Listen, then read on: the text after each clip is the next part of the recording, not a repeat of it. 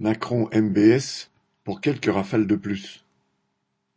Vendredi 16 juin, le président Macron a déployé le tapis rouge pour Mohamed Ben Salman, dit MBS, l'héritier du trône de l'Arabie saoudite. Depuis l'assassinat du journaliste Jamal Khashoggi, démembré dans le consulat saoudien d'Istanbul en 2018, c'est la deuxième fois que Macron invite le dictateur à l'Élysée. Le président ne s'est même pas donné la peine de faire semblant de dénoncer la centaine d'exécutions capitales par an, ni celle annoncée de sept jeunes hommes accusés de terrorisme, dont l'un avait douze ans au moment de son arrestation.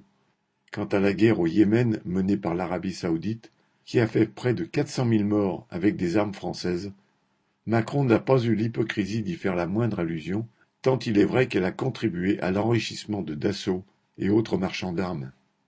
Macron se fait donc fort de devancer d'autres pays européens pour passer de nouveaux marchés et renforcer ses liens avec cette dictature riche en pétrole, dans un contexte où la guerre en Ukraine rend cette ressource plus chère.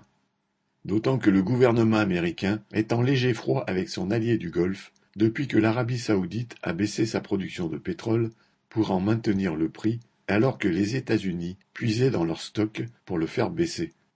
Ben Salman en a d'ailleurs rajouté en se gardant de condamner l'invasion de l'Ukraine et en montrant également une certaine indépendance à l'égard des États-Unis en se rapprochant de l'Iran, leur ennemi déclaré. Pour Ben Salman, se faire recevoir par le gouvernement français est une nouvelle manière de faire monter les enchères auprès de l'allié américain.